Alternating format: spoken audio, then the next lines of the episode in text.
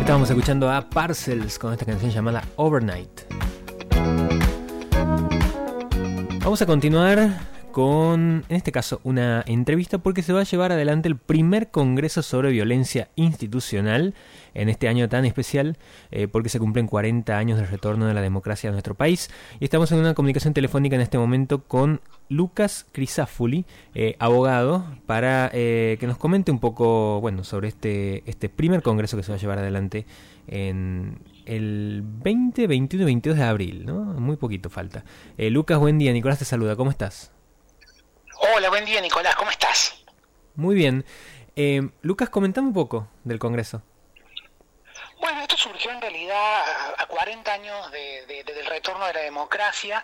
Creíamos importante unas jornadas para empezar a discutir sobre las continuidades y rupturas en relación a la última dictadura cívico-militar. Creemos que en el caso de la violencia que produce el Estado, encontramos allí una continuidad por supuesto con, con, sus rupturas, ¿no? Eh, es una violencia distinta en relación a la época de dictadura, pero sin embargo es algo que viene de atrás. Y creíamos que el número redondo de los 40 años era, era una, era bastante significativo para congregarnos a discutir sobre violencia institucional.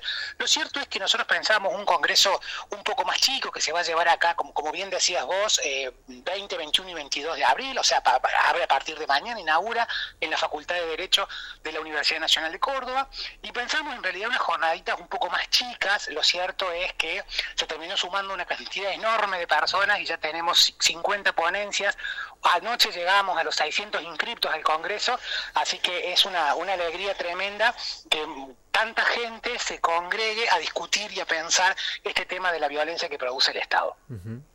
Bien, entonces, no, no es tan chico, ¿no? 600 personas participando.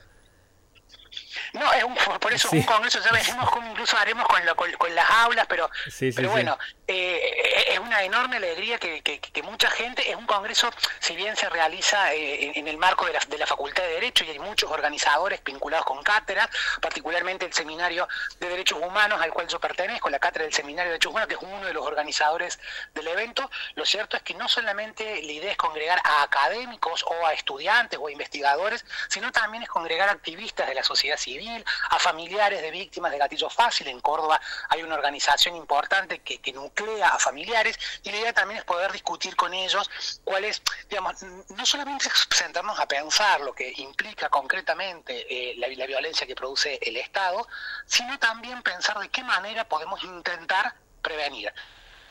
Bien. Eh, Lucas, por un caso tremendo de, de, gatillo fácil, sí. Sí, justo, justo se había cortado un poco.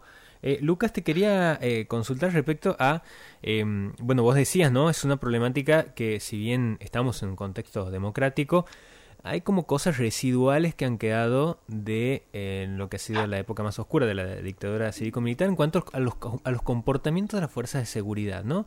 Em, ¿qué, pasa con eso? Digo, eh, ¿cuál es el, el, problema central hoy para intentar controlar la fuerza de seguridad en cuanto a estas maneras de prevenir la violencia institucional? Nosotros pensamos en la violencia institucional incluso más amplia, digamos, ¿no? Incluso pensar la violencia ah, que se produce en, instituciones totales como hospitales psiquiátricos. Pero vos has dicho algo muy interesante que tiene que ver con la violencia que producen las fuerzas de seguridad, porque son los casos por ahí que tienen resultado letal y que son más, más, más, tremendos, y que si bien hay casos como por ejemplo los casos de gatillo fácil con un resultado concreto, también hay una violencia que es poco visible, que tiene que ver con las detenciones arbitrarias, que tiene que ver con el hostigamiento de la policía a ciertos sectores. Yo creo que el, fenómeno es multicausal y es complejo tratar de explicarlo eh, y, tratar de decir, bueno, la causa de esto es tal, de tal manera que si yo elimino esta causa puedo prevenir la violencia institucional. Siempre cuando se habla de estas cuestiones, eh, se habla de la capacitación del personal policial. Yo estoy a favor de la capacitación del personal policial, lo que digo es que no alcanza que el policía sepa cómo usar un arma, sino que la capacitación tiene que basarse en cuándo debe usar el arma. Para saber cuándo un policía tiene que usar un arma es fundamental eh, la existencia de protocolos de actuación que regulen el uso de la fuerza y que las fuerzas de seguridad sean formadas en ese protocolo. Claro, la existencia de, de la mera existencia del protocolo tampoco nos asegura menos casos de violencia institucional. Es necesario también otras políticas públicas que vinculen con el control de esas fuerzas de seguridad, ¿no? Yo particularmente dirijo el área de, violencia institucional del Instituto Latinoamericano de Seguridad y Democracia y este año hemos encarado una investigación sobre los sistemas de control democrático de las policías en Argentina. Y lo que hemos advertido, estamos con, todavía con resultados preliminares, pero lo que hemos advertido es que en la mayor parte de las policías en Argentina la regulación de los organismos que tienen que regular la conducta y analizar la conducta del personal policial son oficinas internas. Es lo que se conoce como asuntos internos de la policía.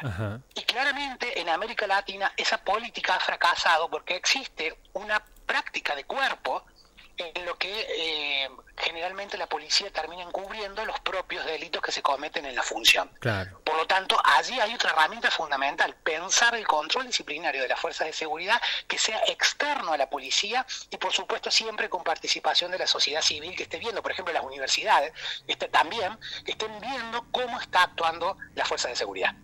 Bien. ¿Hay, ¿Hay algún ejemplo que podamos tener en Argentina de no sé, organización eh, de la policía que esté funcionando de una manera como distinta o, o por lo general en las provincias se repiten los esquemas? Bueno, no, Córdoba, la verdad, debemos decir que Córdoba en esto ha, dado el puntapié inicial y ha creado, eh, pasa que está en vigencia hace relativamente poco, hace un, año y unos meses, un nuevo sistema de control disciplinario de las fuerzas de seguridad en donde está prohibido que intervenga la policía en este sistema de control disciplinario precisamente para evitar eh, estas prácticas encubridoras, que es una práctica común en toda América Latina, digamos, ¿no?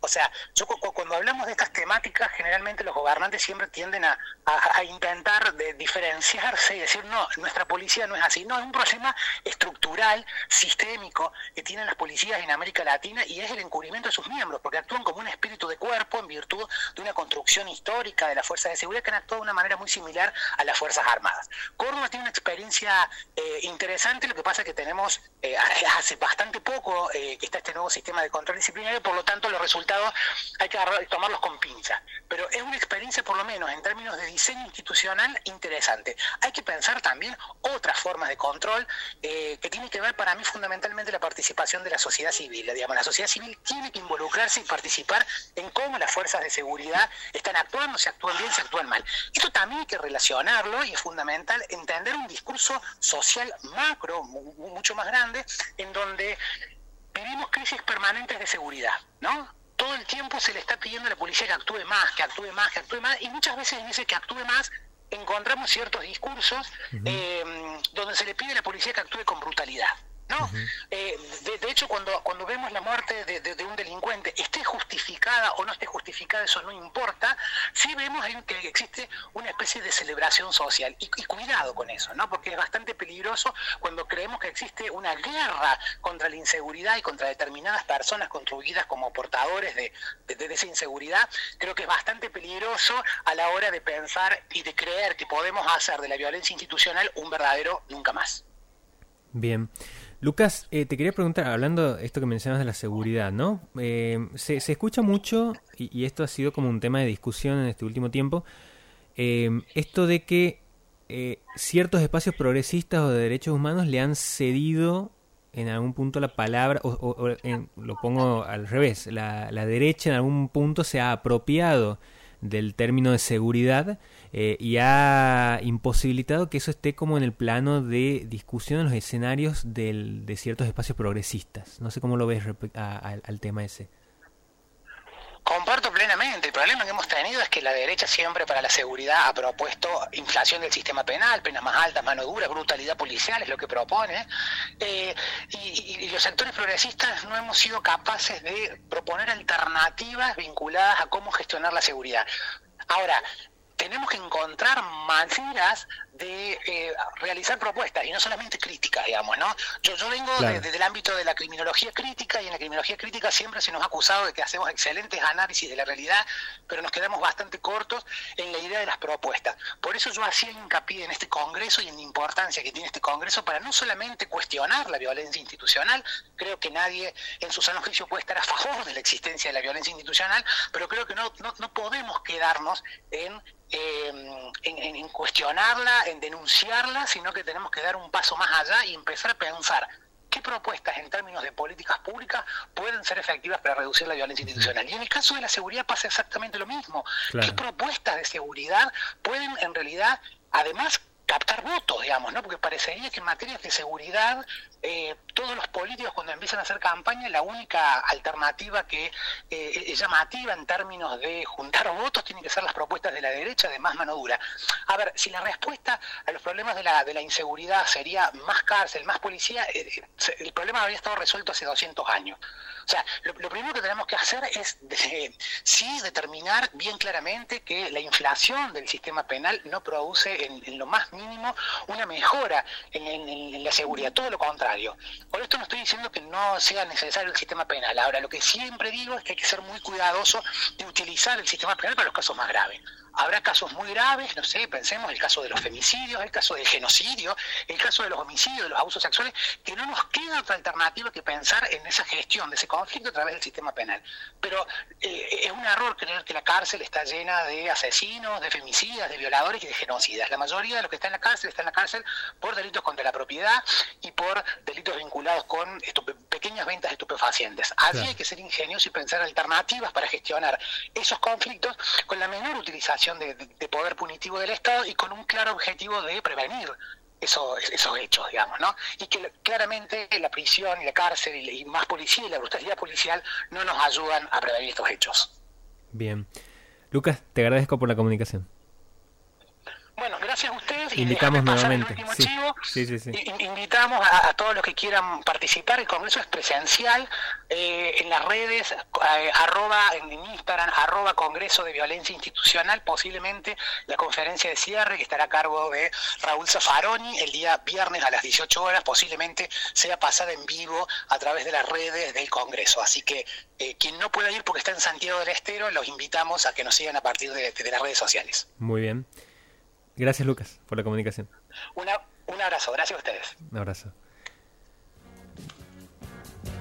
Bueno, ahí estábamos conversando sobre este primer congreso sobre violencia institucional que se va a llevar adelante el 20, 21 y 22 de abril en la Facultad de Derecho de la Universidad Nacional de Córdoba.